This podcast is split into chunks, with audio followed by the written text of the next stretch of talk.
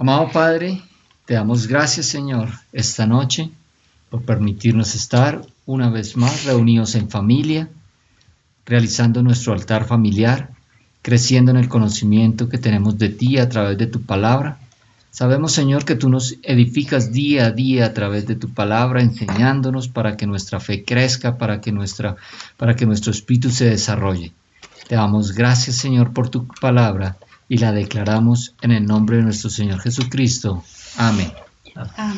Bueno, familia, los invito para que abran sus Biblias y busquen Primera Tesalonicenses, el capítulo 5, el versículo 23. Bueno, dice la palabra. Saludos finales de Pablo. Ahora que el Dios de paz los haga santos en todos los aspectos y que todo su espíritu, alma y cuerpo se mantengan sin culpa hasta que nuestro Señor Jesucristo vuelva. Gloria a Dios. Bueno, aquí notamos que habla de todo nuestro ser, ¿cierto? Y cuando habla de todo nuestro ser, habla del espíritu, del alma y del cuerpo.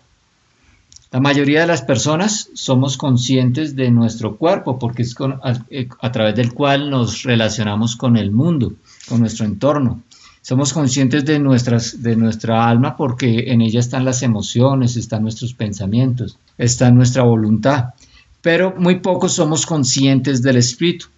Por eso la enseñanza de esta noche se llama conscientes del espíritu.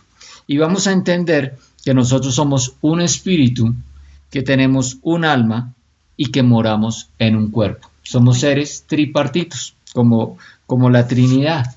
Dios Padre, Hijo y Espíritu Santo son tripartitos, nosotros fuimos hechos a semejanza de Dios en el sentido de que también somos tripartitos porque tenemos nuestro espíritu, somos un espíritu, tenemos un alma y moramos en un cuerpo.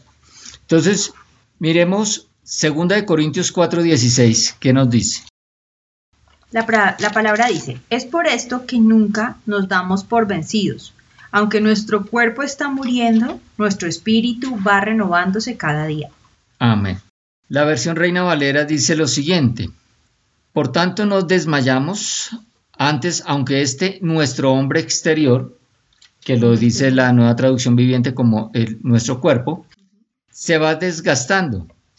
El interior, o sea, el hombre interior, no obstante se renueva de día en día. Entonces, aquí estamos hablando, estamos viendo que hay un hombre exterior que es fácil de identificar porque es nuestra materia, es nuestro cuerpo, y hay un hombre interior que dice acá que además se renueva día a día, al contrario del cuerpo que se va desgastando día a día. Entonces vamos a mirar cómo es eso del hombre interior. Nuestro hombre interior es lo que llama también la palabra de Dios en la Biblia, habla del corazón y se refiere al, ser interior, a lo que está adentro. Y miremos qué dice Hebreos 4.12 con respecto a ese ser interior. Hebreos 4.12. La palabra de Dios es viva y poderosa. Es más cortante que una espada de dos filos que penetra hasta lo más profundo de nuestro ser y examina nuestros más íntimos pensamientos y los deseos de nuestro corazón. Amén. Esta es la nueva versión, eh, nueva, nueva Biblia al día, que dice hasta lo más profundo de nuestro ser. En la Reina Valera habla de que penetra hasta partir el alma y el espíritu, o sea, lo más profundo de, de, nuestro ser, lo que la Biblia llama nuestro corazón, está conformado por el alma y el espíritu. Pero solamente la palabra de Dios es la que puede entrar hasta lo más profundo de nuestro ser y dividir el alma y el espíritu. O sea, es a través de la palabra de Dios, es a través de la Biblia que nosotros nos hacemos conscientes de nuestro espíritu. Por eso la mayoría de las personas no tienen diferencia entre el alma y el espíritu, no disciernen qué es el alma y qué es el espíritu. Nosotros vamos a entender hoy que el espíritu y el alma son diferentes y que es a través de la palabra que, eh, la cual penetra hasta eh, nuestro interior, hasta nuestro corazón y divide el alma y el espíritu. Nuestro ser interno, el hombre interior, está conformado por el alma y por el espíritu. Entonces vamos a mirar qué es nuestro espíritu. Lo primero que podemos decir de nuestro espíritu es que es inmortal. El espíritu no muere, el espíritu es eterno. Ninguna otra criatura lo tiene. Ninguna otra criatura de la creación tiene espíritu, solamente nosotros los, los seres humanos. Es con el espíritu que somos conscientes de Dios. Es con el espíritu que somos conscientes del mundo espiritual. Y por ende, a través del espíritu es que somos conscientes de Dios. Y es la voz de la conciencia la que es la voz del espíritu. El espíritu nos habla a nosotros a través de la voz de la conciencia. Es la que nos dice si algo está, estamos haciendo bien o algo estamos haciendo mal. Hay personas, hay seres humanos, y la Biblia lo advierte, que tienen cauterizada su conciencia, mm. tienen cauterizada la voz del Espíritu. Son personas tan almáticas, tan carnales, que tienen totalmente cauterizado la voz del Espíritu, no escuchan a su Espíritu. Pero el Espíritu es el que nos, el que nos, eh, el que nos permite tener conciencia de Dios y comunión con Dios. Es con el Espíritu que nos podemos comunicar con Dios a través del Espíritu es que Dios nos puede hablar a nosotros y Él nos habla a través de su Santo Espíritu. Su Santo Espíritu le habla a nuestro Espíritu y de esa manera conocemos su voluntad. Miremos lo que dice Juan 3.3. Dice la palabra, Jesús le respondió, te digo la verdad, a menos que nazcas de nuevo, no puedes ver el reino de Dios. Amén. Entonces nosotros, ¿qué tenemos que hacer con nuestro espíritu? Lo primero que tenemos que hacer con nuestro espíritu es que nuestro espíritu tiene que volver a nacer. Para nosotros tener vida eterna, eh, digamos, nuestro espíritu es eterno. La diferencia es a dónde va a pasar la eternidad nuestro espíritu. Si la va a pasar con Dios o separado de Dios. Cuando nuestro espíritu está separado de Dios, a eso se le llama la muerte espiritual. La vida espiritual es, es junto con Dios. O sea, en Dios está la vida. En Cristo está la vida. Entonces la manera de que nuestro espíritu pase de muerte a vida es a través de ese nuevo nacimiento que ya lo vimos. El nuevo nacimiento es recibir a Cristo como nuestro Señor y Salvador. Es creerle a Dios que Cristo es su obra redentora que a través de su Hijo Jesucristo, Él pagó con su sangre el precio de nuestra salvación y nos hizo justos. Ahora tenemos comunión directamente con Dios a través de nuestro Espíritu, gracias a la obra redentora de Cristo. Entonces necesitamos nacer de nuevo, así lo enseñó nuestro Señor Jesucristo. Y este pasaje corresponde precisamente al pasaje en que nuestro Señor Jesucristo le enseña a Nicodemo que es necesario nacer de nuevo. Entonces, con respecto al espíritu, nuestro espíritu tiene que volver a nacer, nacer en Cristo. ¿Listo? Ahora miremos con respecto a nuestra alma. Nuestra alma eh, eh, corresponde, encierra a lo que es nuestra mente, nuestras emociones y la voluntad, nuestra voluntad. Eso compone nuestra alma. Nuestra alma también es, es inmortal. Nuestra alma eh, define nuestra personalidad, nuestros, pensamientos, nuestras emociones y nuestra voluntad definen nuestra personalidad, es decir, lo que realmente somos en nuestro interior, nuestro carácter. Ahora, nuestra alma también, eh, como les dije, es inmortal. Ah, vamos a Lucas 16, 23. Lucas 16, 23. En el infierno, en medio de sus tormentos, el rico vio a lo lejos a Abraham y a Lázaro junto a él. Hasta ahí. ¿Sí? Perfecto. Entonces, aquí está hablando del pasaje, la historia que nuestro Señor Jesucristo contó respecto a Lázaro y al hombre rico. ¿sí? Que ambos murieron y el hombre rico, cuando murió, alzó sus ojos en el Hades, en, en el sepulcro, estando en tormentos, entonces sabemos que estaba en un lugar de tormento, un lugar de aflicción, y pudo ver de lejos a Abraham y a Lázaro en su seno. Entonces démonos cuenta que estaba consciente, que estaba sintiendo, estaba en un lugar de tormento, estaba sintiendo y además tenía la capacidad de ver, veía.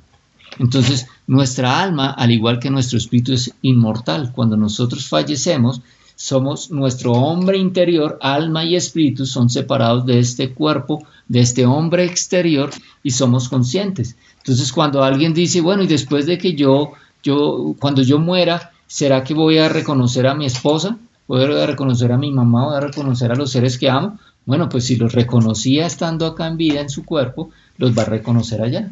Porque es la misma conciencia, el alma se va contigo porque el alma también es eterna. ¿Listo? Ahora, ¿qué podemos también decir del alma? Es con el alma que somos conscientes de nosotros, de nuestro ser. de nosotros como, como personas, como individuos, ¿sí? Y la, la razón es la voz del alma. La conciencia es la voz del espíritu, la razón es la voz del alma. Bueno, ahora, ¿qué debemos hacer con nuestras almas? Si nuestro espíritu debe nacer de nuevo, miremos qué debemos hacer con nuestras almas. Entonces, vamos a Romanos 12, el capítulo 2. Romanos 12, 2. No imiten las conductas ni las costumbres de este mundo. Más bien dejen que Dios los transforme en personas nuevas al cambiarles la manera de pensar. Entonces aprenderán a conocer la voluntad de Dios para ustedes, la cual es buena, agradable y perfecta. Amén. Amén. Entonces nuestro espíritu debe nacer de nuevo, pero nuestra alma tiene que ser renovada. Renovado. Nuestra mente, nuestros pensamientos tienen que ser renovados. No podemos conformarnos a las costumbres de este mundo, no podemos conformarnos a lo que estábamos haciendo antes de nacer de nuevo. Nuestras mentes necesariamente tienen que ser renovadas a través de la palabra. ¿Para qué? Para que de esta manera podamos comprobar cuál es la voluntad de Dios Bueno. y no nos equivoquemos. Hay veces pensamos que las cosas malas son voluntad de Dios y no nos podemos equivocar en eso. Cuando renovamos nuestra mente, cuando renovamos nuestro entendimiento a través de la palabra de Dios, podemos entender que las cosas malas no provienen de Dios, que la voluntad de Dios es buena, agradable y perfecta, que todo dádiva, buena dádiva, todo don perfecto proviene de lo alto, del, del- del Señor de las luces.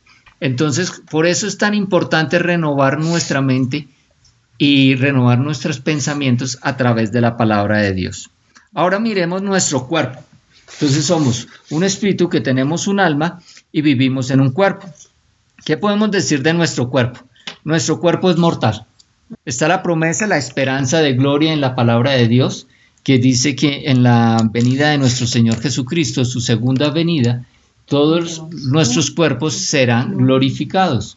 Entonces, nuestros cuerpos ahorita son mortales. Nosotros podemos, nuestro cuerpo se está desgastando. Recordemos el, el versículo con el que iniciamos nuestra enseñanza esta noche, que dice que mientras que nuestro cuerpo se va desgastando, nuestro hombre interior se va renovando día tras día. Entonces, eh, con el cuerpo somos conscientes del mundo y la voz de nuestro cuerpo son nuestros sentidos. A través de nuestros sentidos es que captamos eh, nuestro entorno, ca- captamos el mundo. Ahora, ¿qué debemos hacer con respecto a nuestro cuerpo? Eso ya lo hemos visto antes, pero vamos a Romanos 12.1. ¿Qué nos dice Romanos 12.1? Por lo tanto, amados hermanos, les ruego que entreguen su cuerpo a Dios por todo lo que Él ha hecho a favor de ustedes, que sea sacrificio vivo y santo, la clase de sacrificio que a Él le agrada. Esa es la verdadera forma de adorarlo. Amén. Entonces aquí Romanos 12.1 nos está diciendo que debemos presentar nuestros cuerpos como sacrificio vivo a Dios. Debemos eh, adorar al Señor con nuestros cuerpos. Eh, ¿Qué quiere decir esto? Debemos sacrificar los deseos de la carne, los deseos de nuestra naturaleza pecaminosa, dejar de hacer lo que antes nos gustaba hacer por nuestras propias concupiscencias, por nuestras pasiones, nuestros deseos y empezar a hacer lo que al Señor le agrada. A eso se refiere con presentar nuestros cuerpos eh, como sacrificio vivo. Debemos crucificar nuestros cuerpos para que nuestro cuerpo mengue y nuestro espíritu crezca, porque de nuestro ser ¿sí? que ya vemos que nuestro ser está conformado por espíritu, alma y cuerpo, el espíritu es el que debe reinar, porque es a través del espíritu que somos conscientes de Dios, que tenemos relación con Dios, que nos podemos eh, mantener, tener comunión con Dios. Entonces nuestro espíritu es el que debe reinar porque Dios mismo nos da el direccionamiento a través de nuestro espíritu. Nuestra alma, nuestra alma tiene que estar sometida a nuestro espíritu y nuestro cuerpo tiene que ser esclavo de lo que de lo de nuestro espíritu y de nuestra alma. Bueno, entonces debemos rendir todo nuestro ser a Dios. Vamos al Salmo 103 y vamos a leer el versículo 1. Salmo 103 y vamos a leer el versículo 1. Bueno, dice la palabra. Que todo lo que soy alabe al Señor, con todo el corazón alabaré su santo nombre. Que todo lo que soy bendiga al Señor.